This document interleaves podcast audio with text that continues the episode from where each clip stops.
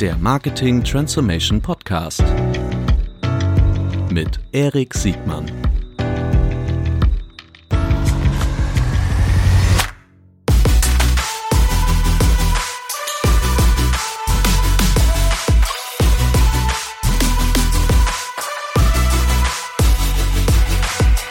Herzlich willkommen zu einer neuen Folge des Marketing Transformation Podcast. Heute mit Peter Figge von Jungformat. Herzlich willkommen, Peter.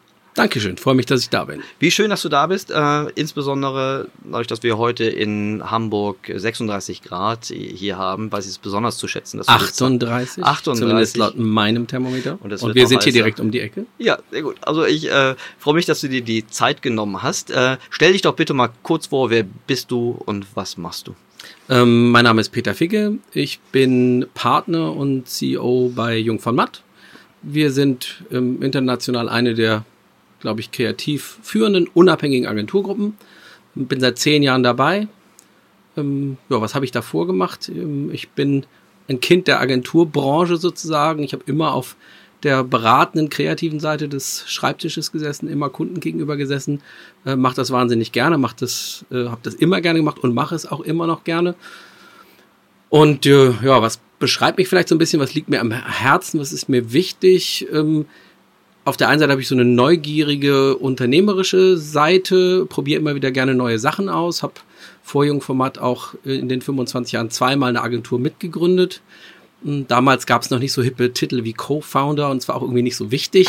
aber es war, also man, es war nicht so wichtig, dass es irgendwo auf irgendwo auf einer Visitenkarte oder einer Webpage stand. Ähm, aber war mir immer wichtig, also was gestalten zu können, was Neues machen zu können. Das hat sehr viel Spaß gemacht. Ähm, ich habe mich schon immer für Gesamtkommunikation sozusagen interessiert, also auch ganz früh mit digitalen Themen angefangen. Nicht von der technischen Seite kommt, also auch wenn es immer so in der äh, öffentlichen Fachpresse heißt, ich sei irgendwie ein Digitalexperte. Ich hoffe, ich bin ein guter Berater, was digitale Kommunikation und ihre Möglichkeiten angeht, aber ich komme nicht von der Techie-Seite, habe aber sehr früh angefangen, digitale Kanäle, Möglichkeiten zu nutzen. Ja, und last but not least habe ich ähm, auch in der ganzen Zeit immer gerne international gearbeitet. Und eigentlich kann man sagen, irgendwie hat alles damals auch schon angefangen. Ich habe in der Schweiz meine Agenturkarriere gestartet. Da war eigentlich auch alles drei schon da. Also während des Studiums eine Agentur mitgegründet mit zwei erfahrenen Kreativen Gesamtkommunikation gemacht, weil die Schweiz ist ein super kleines Land. Da gibt es nicht so viele Spezialisten als Agenturen, sondern man muss immer Generalist sein. Ja, und in einem viersprachigen Land arbeitet man automatisch auch immer gleich in Anführungszeichen international. Wie kommt man dazu, ähm, das muss ja ungefähr vor zehn Jahren gewesen sein, wie du sagst, wie kommt man dazu, als erfolgreicher Unternehmer in so eine, in so einen Legacy-Brand wie Jung von Matt äh, mit den großen Fußstapfen, die es da gegeben hat, äh, da einzusteigen? Ähm man wird angesprochen, man wird mhm. gefragt, ob man das gerne machen möchte. Mhm. Ähm, Holger und Jeremy, die beiden Gründer, haben mich sehr direkt angesprochen. Wir kannten uns, wir kannten uns ähm, aus der Branche, aber wir waren jetzt nicht eng befreundet oder haben ständig was miteinander gemacht. Ähm, die beiden hatten das Gefühl, es ist reif für eine nächste Generation. Sie suchten den ersten für die nächste Generation. Und ähm, da waren einmal zwei fachliche Themen, glaube ich, wichtig. Tatsächlich auch das Thema äh, Digitalisierung und auch Internationalisierung. Und außerdem, und das ist, glaube ich, das Allerwesentlichste, es ging darum, jemand zu finden, der zentrale Werte wirklich teilt. Dazu gehört bei uns unter anderem das Thema Unabhängigkeit. Die beiden Gründer sind sehr unabhängige Geister und auch mutig, ähm, auch immer durchaus auch radikal in neuen Ansätzen ähm, und auch ähm, in dem Bestreben, eben Dinge ähm, our way zu organisieren. Ja, und dann haben sie mich gefragt und als allererstes ähm, habe ich in der allerersten Runde erstmal Nein gesagt. So konnte es mir nicht sofort vorstellen, weil ich gerade mit äh, einer anderen Agentur, Tribal DDB, extrem gut unterwegs war, wie die Agentur gegründet hatten, fünf Jahre lang sehr erfolgreich waren. Aber dann am Ende war es doch irgendwie klar, das ist eine super, super spannende Aufgabe und am Ende auch eine, nicht nur eine große Herausforderung, sondern irgendwie auch eine große Ehre. Ähm, und dann habe ich Ja gesagt und das auch nie bereut.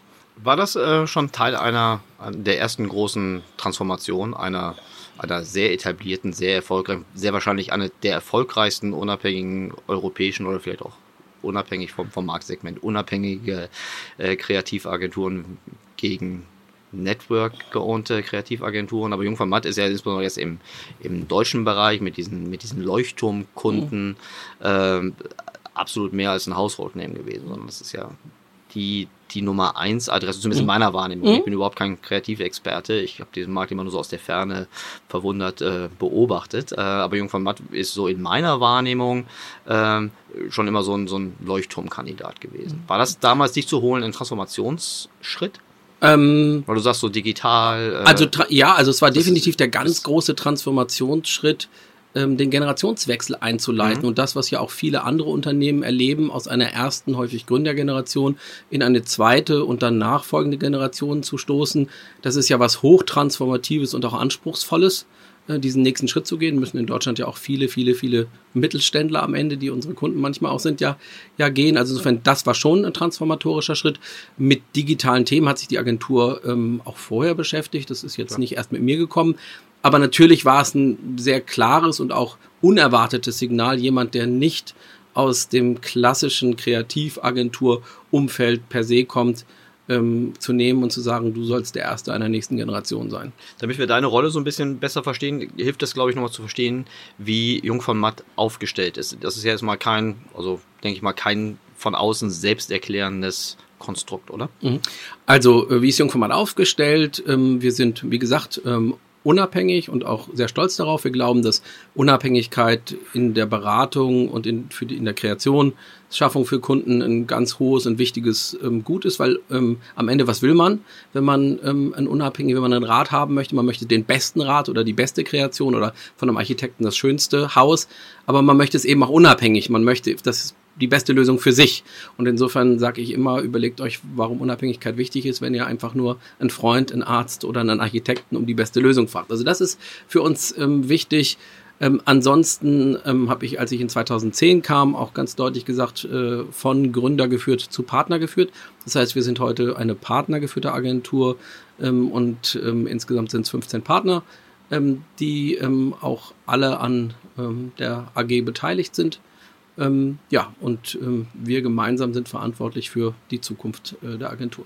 Ansonsten sind wir mit 24 Agenturen unterhalb der ähm, AG in sieben Ländern vertreten, insbesondere auch in Peking und Shanghai, also auch wirklich recht weit weg in einem ganz, ganz anderen ähm, Kulturraum. Und die Agentur hat von Anfang an sich immer auch als Marke verstanden, glaube ich, auch ein ganz wichtiger Punkt.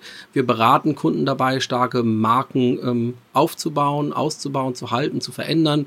Wir haben so Marken wie Zalando aus dem Nichts ähm, kommunikativ aufgebaut, sehr stark gemacht ähm, und unterstützt. Und heute ist das ein Riesenunternehmen, aber wir helfen auch anderen Marken, die in der Transformation sind, wie jetzt zum Beispiel auch Bosch, die sich sehr stark mit dem Thema Internet of Things, IoT beschäftigen, sich zu verändern, kommunikativ.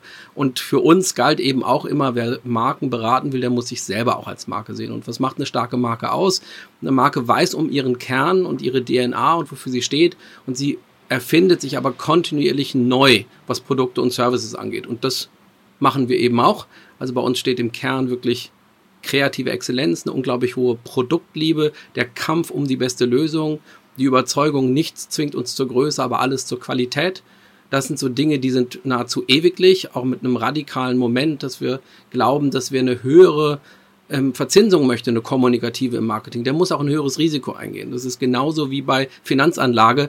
Wenn ich eben ganz, ganz sicher sein will, dann kriege ich eben nur ein halbes Prozent. Wenn ich mehr haben will, dann muss ich tatsächlich auch mehr Mut beweisen. Und das sind Dinge, die haben die Agentur seit 30 Jahren geprägt. 1991 sind wir gegründet.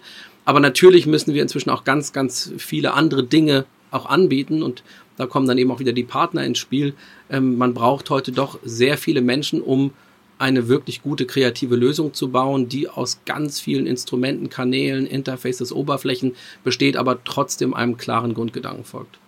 Die, ähm, ihr seid ja schon lange dabei. Viele der, der, der, der, der, der großen Namen haben eine erstaunlich kurze Halbwertszeit gehabt, so in meiner Wahrnehmung. Nicht? Das wie gesagt immer nur von außen gesehen, aber so eine Springer Jacobi ist ja vor allen Dingen äh, in meiner Wahrnehmung zum Beispiel dadurch aufgefallen, dass sie sehr, sehr schnell sehr, sehr groß geworden sind, aber sich dann auch äh, erstaunlich für mein Dafürhalten, mich interessieren, wie du das siehst, äh, hat sich dann auch sehr, sehr schnell wieder zerlegt, beziehungsweise dann fragmentiert oder in Zellteilungen dann äh, äh, aufgelöst äh, bis zur die sind insolvent gegangen. Die sind am Schluss insolvent gegangen. Sie sind, es gibt noch eine Springer und Jacobi Agentur, die ist in Österreich. Okay, gut. Aber die, also das Phänomen, was ich meine, ist sehr stark. Also ich, ich beschreibe dir mal mein Muster, was ich von außen sehe und du sagst Mhm. mir, ob es falsch ist oder, oder ob es davon vielleicht einen halbwegs richtigen Kern gibt. Ähm, Inhaber geführt, sehr stark über die Kreation. Der Inhaber, die Inhaber inszenieren sich als Rockstars, als, äh, als Kreativgötter, die eine Aura um sich heraufbauen und damit Pitches gewinnen. Äh, dann gibt es noch so selbstverstärkenden Effekt. Ich mal vielleicht ein bisschen das zu negativer, ich will es pointieren.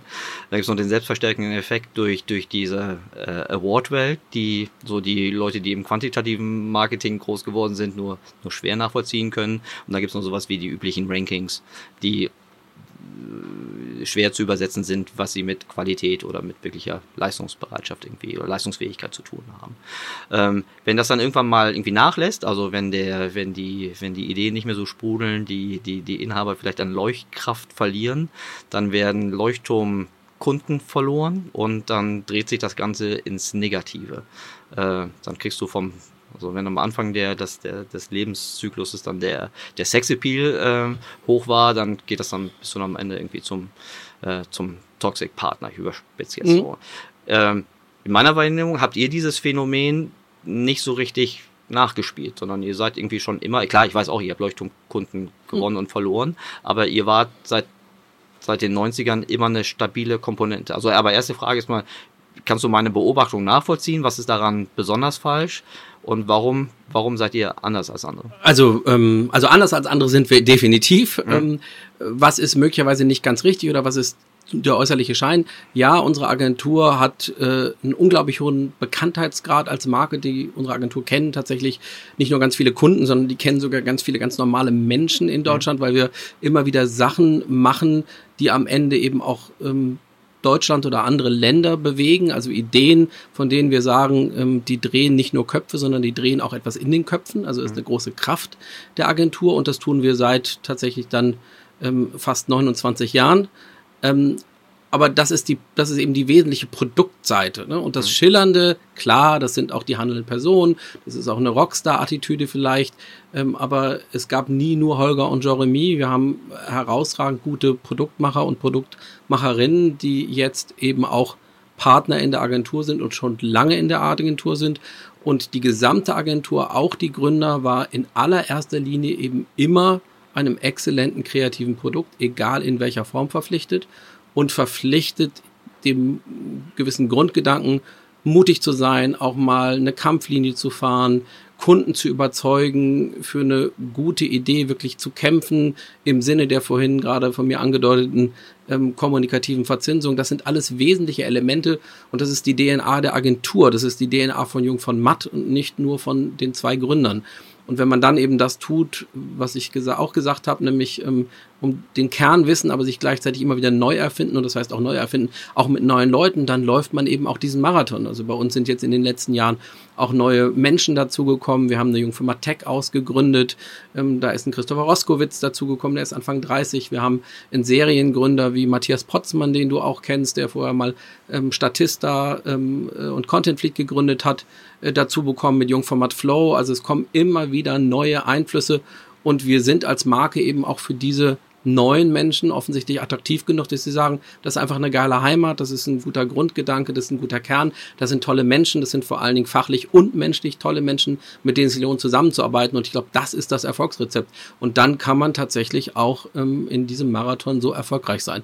Und Natürlich gehört der Spaß auch dazu und wir sind in der Agenturbranche und ähm, wer ähm, sich die Fotos unserer Bad Taste Partys anschaut, der weiß, dass wir auch zu feiern wissen, ähm, aber Rockstar-Attitüde oder äh, klare Kante nur nach außen allein, das bringt in der Tat ähm, keine Kunden und ähm, neben aller Kantigkeit sind wir auch sehr beziehungsfähig. Mit Kunden wie Sparkasse, Sixt, BMW arbeiten wir schon ewig zusammen. Ja, das, ähm, ja, diese, gerade diese Kontinuität, die ihr habt, das finde ich beachtlich, ähm, ohne dass ihr jetzt irgendwie langweilig geworden seid. Ne? Ihr macht jetzt immer noch äh, eure, eure Six-Sachen, die Edeka, die Edeka-Sachen sind auch von euch. Ne? Edeka-Sachen sind auch von uns. Also es gibt, wir sind highlightfähig wie wenige. Du siehst aber auch, wie sich KPIs verändern. Also früher ähm, gab es eben ähm, technische ähm, KPIs im äh, Fernsehen. Jetzt gibt es KPIs wie Sharing zum Beispiel. Jetzt gibt es ähm, äh, Listen, die zeigen, wie soziale Videos eigentlich geteilt werden in Deutschland und in Europa. Es gibt das YouTube-Ranking und ähm, wir sind immer noch die Agentur, die wirklich Highlight-Kommunikation produziert und heute dann eben in einem KPI, ähm, wie viel wird eigentlich geteilt und weitergegeben. Da sind wir auch stolz drauf, dass wir das ähm, in Deutschland und in Europa tatsächlich eigentlich immer wieder anführen oder Top 3 sind in diesen Rankings. Gleichzeitig siehst du aber auch, du musst dich als Agentur auch mit einer fragmentierten Kommunikationswelt auseinandersetzen. Und die besteht eben auch nicht nur aus dem einen Highlight, sondern die besteht auch aus vernünftigen User Interfaces, die besteht aus einer vernünftigen App Experience, die besteht aus einem sinnvollen Performance Marketing. Also da ist schon extrem viel dazugekommen, was du unbedingt auch beherrschen musst, um Menschen heute zu erreichen. Und darum geht's halt immer noch. Mhm. Ich ähm, ich würde gerne, ich, ich habe so drei große Frageblöcke im Kopf. Der erste Frageblock geht eben nochmal in den, was macht die Unabhängigkeit eigentlich aus und was äh, ist das Gegenteil von Unabhängigkeit oder was sind die Phänomene, die ich mir dann, die Symptome, die ich mir dann einhandle. Das zweite ist der, der gefühlte Bedeutungsverlust oder den wahrgenommenen Bedeutungsverlust, den Kreative jetzt im Zuge der, der Digitalisierung irgendwie aus meiner Sicht zum Ausdruck bringen. Und das dritte, das Pitchverhalten äh, der Kunden mhm. und deine Meinung dazu. Ähm, in welcher Reihenfolge wollen wir anfangen? Wollen wir von vorne nach hinten? Ja, sehr gut. Die, ähm, jetzt habe ich die erste Frage vergessen. Ähm, du ist auch wirklich zu heiß. ist es wirklich zu heiß. Ähm, Pitchverhalten war hinten. Ähm, Bedeutungsverlust der Kreation, Unabhängigkeit. Unabhängigkeit die Unabhängigkeit, die so wichtig ist. Wie konnte das passieren? Äh, vielleicht musst du das einfach nur mal erzählen. Also ähm, es gab ja jetzt in letzter Zeit ähm, eine riesen Aufkaufaktion von diversen großen, eher technologisch geprägten Beratern, die mhm. sich äh, Kreative dazu mhm. kaufen. Also ich sage jetzt dazu kaufen, aber das äh, kommt bei mir so an. Da sagen das, okay, ich habe jetzt die Prozessexzellenz, ich habe die Software-Exzellenz und jetzt brauche ich auch irgendjemand, der Content und Kreation irgendwie beherrscht. Das hat es auch gerade in Hamburg einen großen Fall gegeben, dass eine der, ich glaube, vorletzten unabhängig größeren Kreativagentur äh, jetzt hier gekauft wurde. Äh, ihr seid immer noch unabhängig. Was ist der, was ist, was passiert bei einem Kunden, der sich auf eine nicht unabhängige Kreativagentur einlässt? Deiner Meinung nach? Ähm, also zunächst mal, um vielleicht nochmal bei den Beratern anzufangen, ähm, dass Berater nach Kreativagenturen Ausschau halten, zeigt erstmal, glaube ich, weil das ja sehr rationale Menschen sind, die sich sehr genau überlegen, was mhm. sie tun und wie sie Kunden weiter schließen, dass Kreativität eben doch ein hohes Gut ist. Und wenn ähm, alle anderen Faktoren gleich bleiben, wenn Kunden alle Adobe Experience Manager einsetzen, wenn wir mit ähnlichen Targeting-Tools arbeiten, wenn die Metriken klar gezogen sind, wenn alle mit den ähnlichen Instrumenten versuchen, sich wechselseitig auszuoptimieren, dann kommt eben doch wieder die Frage, und wo sitzt denn die Kreativität, die in irgendeiner Weise einen Sprung erlaubt? Ähm, und insofern, also ich glaube, es ist ein gutes Zeichen, wenn Berater sich für Kreativagenturen interessieren. Und es zeigt auch noch einen zweiten Aspekt, finde ich, nämlich Relevanz des Marketings. Also früher war es ja so, dass für viele Kunden das so ein bisschen so war, das ist die lustige Festspielabteilung. Da kommt noch so die Folklore noch dazu. Ähm, aber nicht alle Unternehmen, nicht alle großen Marken haben das unbedingt als Instrument verstanden. Und ich glaube, wenn Berater so handeln, dann zeigt sich eben, dass das als Instrument und als Werttreiber auch erkannt wird. Ähm, also das ist erstmal Bedeutung und das ist gut. Was passiert mit diesen Agenturen? Ähm, ich glaube, ähm, in der Theorie haben die Agenturen erstmal Zugang zu großen Kunden, Zugang zu großen Projekten. Die große Herausforderung ist, das kulturell zu managen, weil am Ende Agenturen doch anders ticken als Berater. Äh, Menschen, die kreative Kommunikationslösungen sich ausdenken, egal ob es jetzt digitale oder andere Lösungen sind, anders ticken als jemand, der jetzt äh, gewohnt ist, Business Cases zu rechnen. Also das, glaube ich, ist eine große Herausforderung. Und als allererstes kommt jetzt auf die Fälle, wo Unternehmen zusammengehen oder wo Agenturen gekauft werden, kommt wie eigentlich, glaube ich, nachvollziehbar, wie immer, erstmal eine große Kulturarbeit zu. Klar. Bevor die Berater Kreativagenturen gekauft haben, haben große Media Networks äh, Kreativagenturen. Also gut, die hatten schon immer kreativ, teilweise kommen sie Große Networks, ja. Also, also ähm, Networks, äh, Kreativagenturen äh, gekauft. Ähm, die gemeinsame Klammer war ja Unabhängigkeit. Ähm, was ist die, was sind Unabhängigkeitskonflikte zu den, zu den Networks, die jetzt nicht aus der Beratungswelt kommen? Naja, also, ähm, also Unabhängigkeit bedeutet zunächst mal ähm, Unternehmertum. Unabhängigkeit bedeutet, dass ähm, man immer mit dem Letztentscheider reden kann. Unabhängigkeit bedeutet, dass man schnelle Entscheidungen treffen kann. Unabhängigkeit bedeutet, dass man in ähm, auch neue Geschäftsfelder schneller reingehen kann. Man hat natürlich nie die komfortable Gelegenheit, dass man sich in London, New York oder Paris Geld bestellen kann. Mhm. Aber natürlich sind diese großen Konstrukte, sie sind börsennotiert, also dem, dementsprechend sind sie vierteljahresgetrieben. Sie müssen ganz vernünftig auch Investor Relations betreiben und denjenigen, die in sie investiert haben, auch Bericht erstatten. Sie müssen, um diese großen Konstrukte zu managen, tatsächlich, und wir reden ja immer über 10, 20, 30, 50, 60.000 Mitarbeiter. Und wenn wir von den großen Unternehmensberatungen wie Accenture sprechen, dann reden wir über 300 oder 400.000 Mitarbeiter. Solche Konstrukte kann man am Ende nur führen, auch mit klaren Prozessen, mit klaren KPIs, mit klaren Regeln. Da ist nicht mehr so wahnsinnig viel Spielraum und der letzte Entscheider ist sehr weit weg. Mhm. Und insofern, ähm, ich bekomme in der Theorie vielleicht die Option auf große Kundenkontakte dazu. Ich handle mir aber aus meiner Sicht eben auch ein, dass ich mit dann den korrespondierenden Nachteilen von Größe, von Börsennotierung und von ähm, einem sehr weit entfernten ähm, Letztentscheider, mit dem muss ich einfach umgehen. Mhm. Ein, eine Frage ist so beim, beim, beim auf diese Aufkaufdiskussion äh, nochmal eingehen.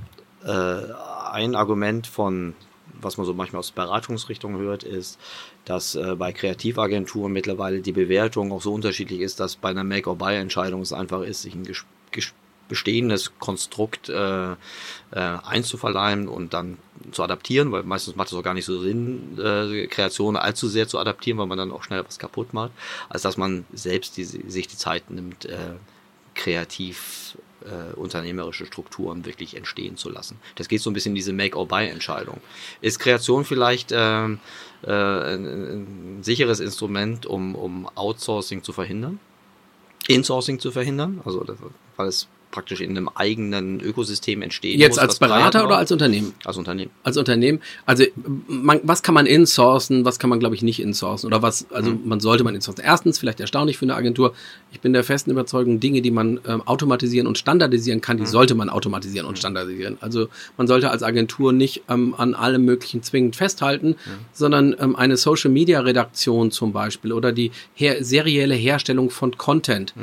Ähm, das sind alles Dinge, wenn ich die tatsächlich effizient ähm, äh, in Serie und in Masse betreiben will, dann mag es sinnvoll sein, dass ich mir das tatsächlich reinhole. Hm. Was mir aber nicht gelingen kann, ist, dass ich eben kreative Geister, die für un, äh, unterschiedliche äh, wirklich Lösungen kämpfen, die ähm, Out-of-the-Box-Ideen haben, die tatsächlich auf Dinge kommen, auf die man eben nicht so leicht kommt, die kann ich dann nur schwer reinziehen. Ne? Also insofern sind es ganz unterschiedliche Dinge, es sind ganz unterschiedliche kreative Outputs ähm, und so die richtigen Freigeister, um, und die richtigen, ähm, ich sag mal, kreativen, egal ob es jetzt um eine gute UX, äh, UI geht oder ob es um äh, ein Social, eine Social-Strategie geht oder ob es um ein äh, Bewegtbildkonzept geht, die kriege ich halt nur sehr schlecht äh, dann wirklich in so eine Inhouse-Agentur eingebunden. Und eine zweite tiefe Überzeugung ist, für diese Menschen ist äh, auch Abwechslung wichtig. Also mhm. wir sehen, dass Kreative schon häufig Fan von den Marken sind, für die sie arbeiten und auch sehr lange und kontinuierlich gerne darauf arbeiten.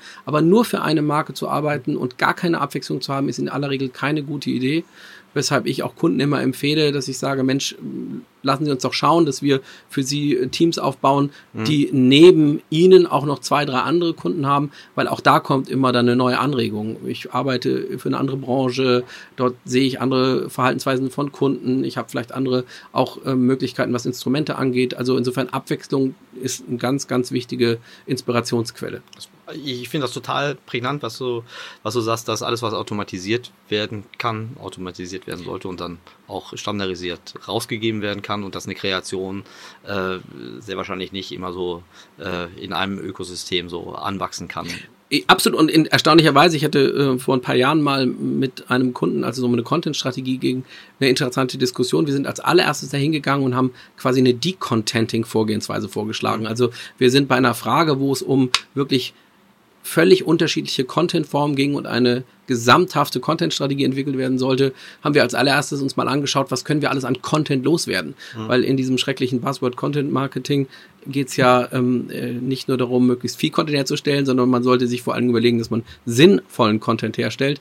Und in den meisten Fällen sind wir so weit, dass wir eigentlich an Content ersticken. Also es ist immer erstmal eine gute Sache zu sagen, welchen Content kann ich denn eigentlich loswerden? Und auch welchen Content kann ich tatsächlich möglicherweise auch sehr standardisiert und automatisiert erstellen, wo soll und muss kein Kreativer mehr drüber texten, weil es um eine Produktbeschreibung geht, die muss tatsächlich akkurat sein, die muss präzise sein, die muss verständlich sein ähm, und die kann am Ende auch aus ähm, irgendeinem ähm, Datenbanksystem kommen, mhm. die kommen, kann aus irgendeinem PIM kommen ähm, und da muss sie aber dann korrekt sein und das ist dann die Funktion, die sie hat. Genau. Ähm, genauso wie das Produktfoto da muss wirklich kein Kreativer mehr drauf texten. Das ist eine super Überleitung zu diesem zweiten Thema. Ne? Automatisierung von Prozessen, äh, algorithmische Steuerung von, von Media in Kanäle und, und, und Kundengruppen. Das ist etwas, was aus dem Precision- oder Performance-Marketing jetzt irgendwie so langsam immer in weiter durch das veränderte Mediennutzungsverhalten auch immer in, in weitere Branchen reinwächst, also auch jetzt in FMCG-Bereich, in, in, in, äh, in Industrien, die jetzt früher fürs reine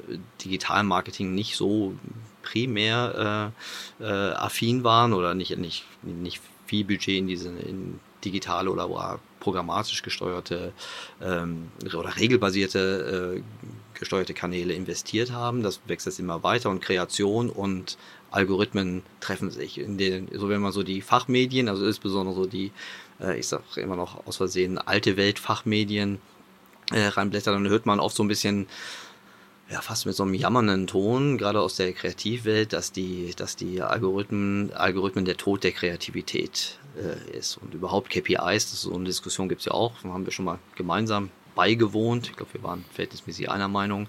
Aber auch das, das ständige Steuern und Bewerten nach KPIs empfinden manche Kreative ja als irgendwie schon fast Blasphemie.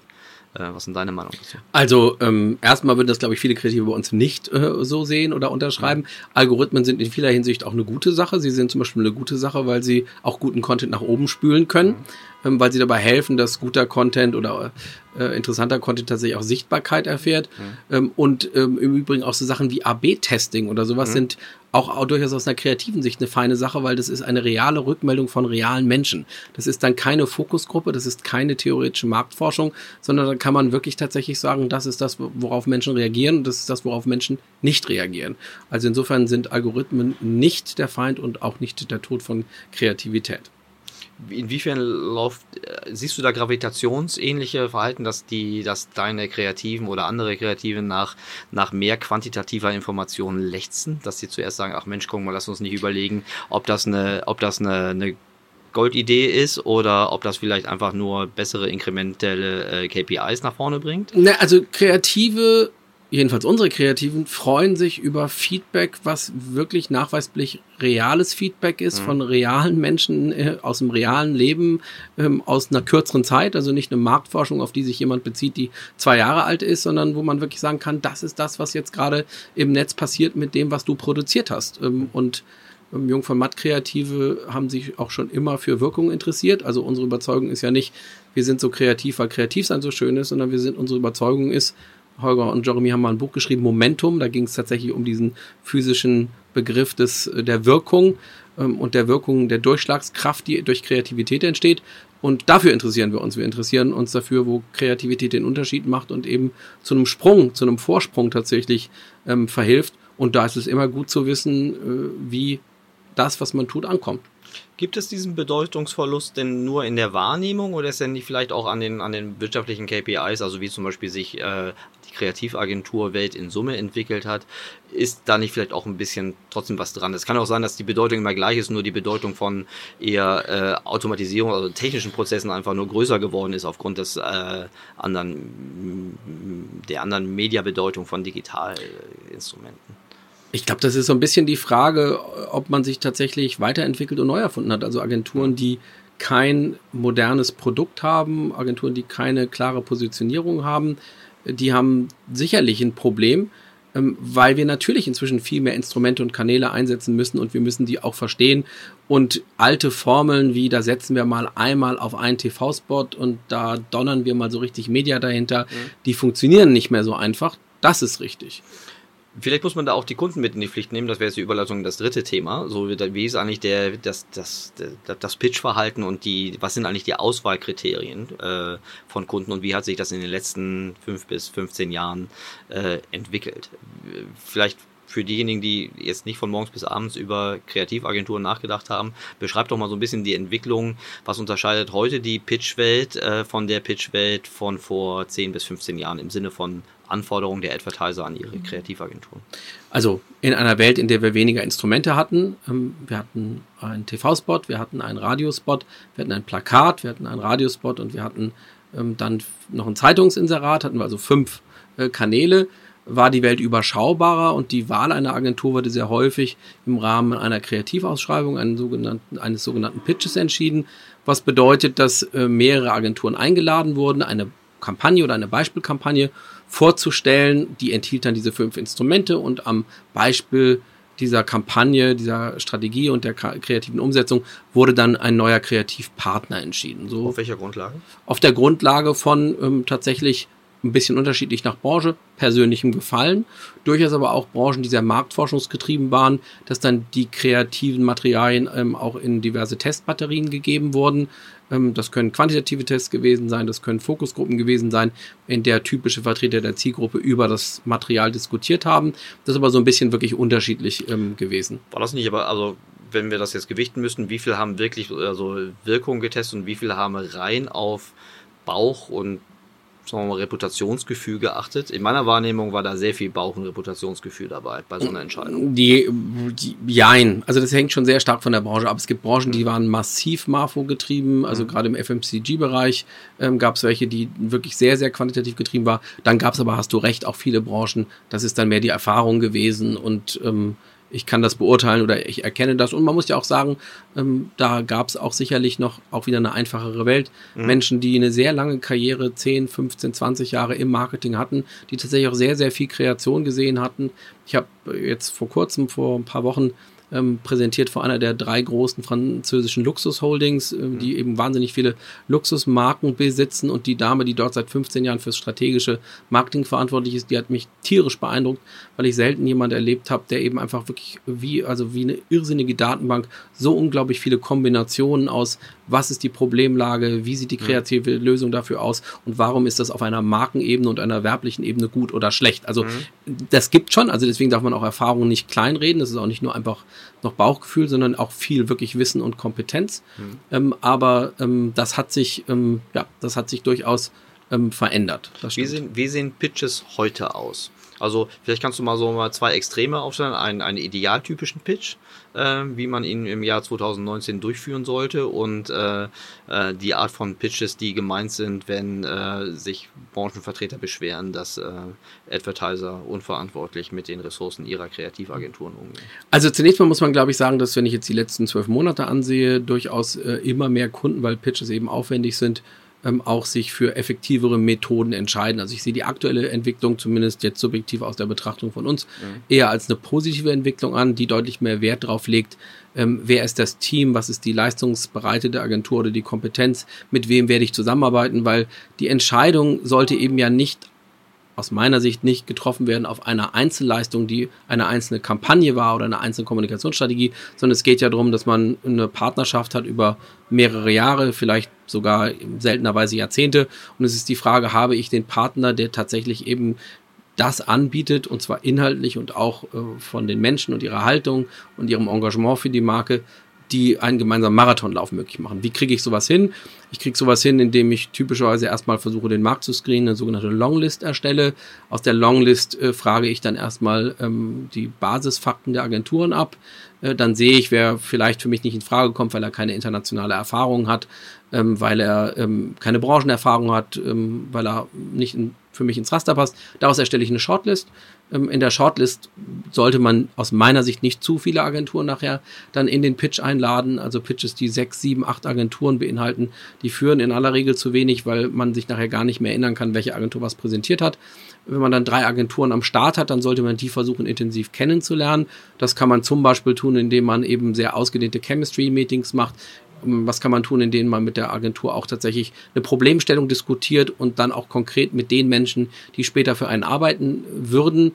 So kann ich deutlich besser wirklich ähm, sehen, ob das ein geeigneter Partner ist, als in der Momentaufnahme einer einzelnen kreativen Leistung. Denn dass zum Beispiel Jung von Matt äh, bewiesenermaßen äh, eine der kreativsten Agenturen weltweit ist und das im Marathonlauf, das ist eigentlich nichts, was ich nochmal abtesten müsste. Ob Ja. ich das richtige Team habe, Ja. ob die richtigen Menschen für mich arbeiten, ob tatsächlich alle Instrumente vertreten sind, die ich brauche, ob die Internationalität da ist. Das sind alles Dinge, die muss ich konkret rausfinden. Und insofern prototypisch, das wäre ein gutes Beispiel für einen, einen Pitch, also ein mehrstufiges Verfahren mit vernünftigen Selektionskriterien, das ein Fokus darauf legt, wirklich die Agentur kennenzulernen. Und jetzt nochmal ganz kurz das Negativbeispiel, das wäre Dinge, die du, wenn du Advertiser wärst, auf jeden Fall vermeiden solltest. ja, also ähm, tatsächlich eben zu viele Agenturen einzuladen Mhm. ähm, mit unklaren Kriterien ähm, und dann äh, möglicherweise in, was auch durchaus mal vorkommt, in rein anonymen Verfahren, die dann online sind, ähm, irgendwelche Daten abzufragen. Wie so ein Procurement-Prozess. Wie ein reiner Ja. Procure Procurement-Prozess, ähm, der dann auch noch automatisiert getrieben wird, ähm, wo man zum Beispiel auf einer Auktionsplattform äh, gegen andere Au ähm, Agenturen in einem Auktionsverfahren Preise ähm, abgeben muss. Hatte ich jetzt lang nicht mehr, aber das letzte Mal, als ich es hatte, ich glaube vor zwei Jahren oder so, sind wir irgendwann einfach ausgestiegen, weil wir gesagt haben, zu diesen Preisen und in diesem Verfahren bieten wir einfach nicht an. Und dann wurde die Online-Auktion gestoppt und man kriegt plötzlich einen Telefonanruf und der äh, Kunde sagte, ähm, aber ich möchte das hier weiter mitmachen. Und dann habe ich gesagt, ja, aber machen wir nicht, weil ähm, das macht für uns einfach wirklich inhaltlich und wirtschaftlich keinen Sinn. Ähm, und insofern sind wir raus und dann hat er mich am Telefon versucht zu überzeugen, doch wieder mitzumachen. Und wir sind aber draußen geblieben. Okay, sehr konsequent. Die, ähm, ihr habt einen fast kontinuierlichen Prozess von größeren oder mittelgroßen Transformationen durchlebt und eure Kunden ja auch. Und du sagst ja auch, du hast jetzt, musst jetzt keine Kundennamen nennen, aber du hast ja mehrere Kunden schon sehr, sehr lange und du kriegst das auch immer wieder mit, weiß ich aus diversen Gesprächen mit dir, äh, was so die Herausforderung auf deiner Kundenseite ist. Wo könnt ihr als, als Agentur eure Kunden bei der Transformation am besten unterstützen? Also, was ich derzeit auch als ganz klaren Trend sehe, ist im Prinzip unternehmensstrategische Veränderungen. Also, ich will in einen neuen Bereich rein oder ich trenne mich von einem Bereich. Ähm, erleben wir in vielen Branchen. Das muss einhergehen mit einer Frage auch, wie entwickelt sich die Marke, also entweder die Unternehmensmarke oder die Produktmarke weiter. Und das muss einhergehen tatsächlich mit einer vernünftig erzählten Geschichte. Berater Neudeutsch heißt das inzwischen Narrativ. Also was ist das Narrativ unserer Berater Neudeutsch Corporate Strategy und wie passt das zu unserer Marke? Ähm, da haben wir zurzeit einige wirklich spannende Projekte und wir begleiten tatsächlich eben diesen Teil Marke und diesen Teil Kommunikation mit. Und ähm, wenn man sich das nochmal ansieht, ähm, für den großen Kunden Bosch, der sich eben diesem Thema IoT zuwendet, haben wir den Beginn tatsächlich einer Kommunikationsmaßnahme für diese Transformation gestaltet mit einem, und das ist nur der Beginn, einem Musikvideo like a Bosch. Ähm, Und da sieht man, wie man tatsächlich die Anwendung von IoT und was IoT für Menschen bedeuten könnte, wie man sowas anfassbar kommunizieren kann. Wenn man sich ansonsten IoT-Kommunikation ansieht, dann sieht man eigentlich bei allen Anbietern und allen Marken das Gleiche. Man sieht einen blauen Globus und der ist mit einem großen Netz äh, sozusagen überzogen. Das sagt aber eigentlich nichts und es ist auch total austauschbar, weil es für alle Anbieter gleich aussieht. So, und das ist so ein Beispiel ähm, für eben wirklich die Begleitung von trans großen Transformationsaufgaben, die viele unserer Kunden haben. Ähm, Mobility Services ist ein weiterer Bereich. Äh, Wir sind eine Agentur mit einer langen Automotive-Tradition und einer der global starken Player in dem Bereich. Auch hier, ähm, wie, wie bringe ich dieses Angebot an neue Zielgruppen? Wie erkläre ich äh, auch äh, die, äh, die, den Zusammenhang zwischen meinen verschiedenen Mobility Service Angeboten, also das Laden von Batterien, das Parken, das ähm, Ausleihen von Autos äh, in kurz- und langfristiger Form. Also das sind alles derzeit ganz, ganz spannende Aufgaben für Marken und auch ganz spannende Aufgaben für Kreative, weil es einmal mehr wieder darum geht, wie kann ich tatsächlich A, Menschen erreichen und wie kann ich nicht nur die Köpfe von den Menschen drehen, die sagen, oh, da will ich zuhören, sondern wie kann ich auch tatsächlich etwas in den Köpfen drehen, dass Menschen tatsächlich diese Angebote verstehen und auch annehmen und mal nutzen und dann hoffentlich begeistert sind. Mir ist bei euch äh, und auch mit dem Austausch mit dir immer wieder aufgefallen, dass ihr sehr stark ähm, auch in die Geschäftsmodelle eurer Kunden zumindest gedanklich einsteigt. Ähm, es ist fair zu sagen, dass früher war es also, soll jetzt nicht despektierlich klingen, aber früher war deutlich mehr Kampagne und heute ist deutlich mehr Geschäftskon Geschäftskonzept, Modellierung und Weiterentwicklung. Geht ihr damit auch nicht auch ein bisschen in, in, in die Strategieberaterrichtung rein? Also es ist einfach definitiv wichtig, das zu verstehen, weil es geht nicht mehr darum, mit einem TV-Spot den nächsten Erdbeerjoghurt ins Regal zu schieben. Mhm. Also die Zeiten sind einfach vorbei. Da sieht man auch, dass Werbung sich verändert zu, hat. Das ist gut zu wissen. So, und das ist, ähm, das ist, äh, wenn wir das sehen, die letzten, ähm, ich sag mal 30 Jahre, da hat sich einfach für uns alle im Guten wie im Schlechten wahnsinnig viel verändert. Ähm, die Aufgaben sind jetzt aktuell tatsächlich viele Kunden, viele Marken bei diesen äh, Veränderungen zu begleiten. Und dazu muss man auch verstehen, was sich in deren Geschäftsmodellen ändert ähm, oder auch in deren Kundensegmentierung oder auch in dem Erschließen von neuen Zielgruppen. Hat bei uns konkret dazu geführt, dass unsere Strategie in der Tat sehr ausgebaut ist. Äh, wir nicht nur äh, klassisches Werbeplanning anbieten, wie das früher hieß, sondern tatsächlich auch Datenstrategen da sitzen haben. Ähm, ich sage immer, Marken haben eine zusätzliche Funktion bekommen. Sie sind auf der einen Seite klassisch wichtiger denn je, also ihre Orientierungsfunktion, ihre Differenzierungsfunktion, die ist in digitalen Zeiten wichtiger denn je. Aber Marken müssen zusätzlich deutlich besser zuhören.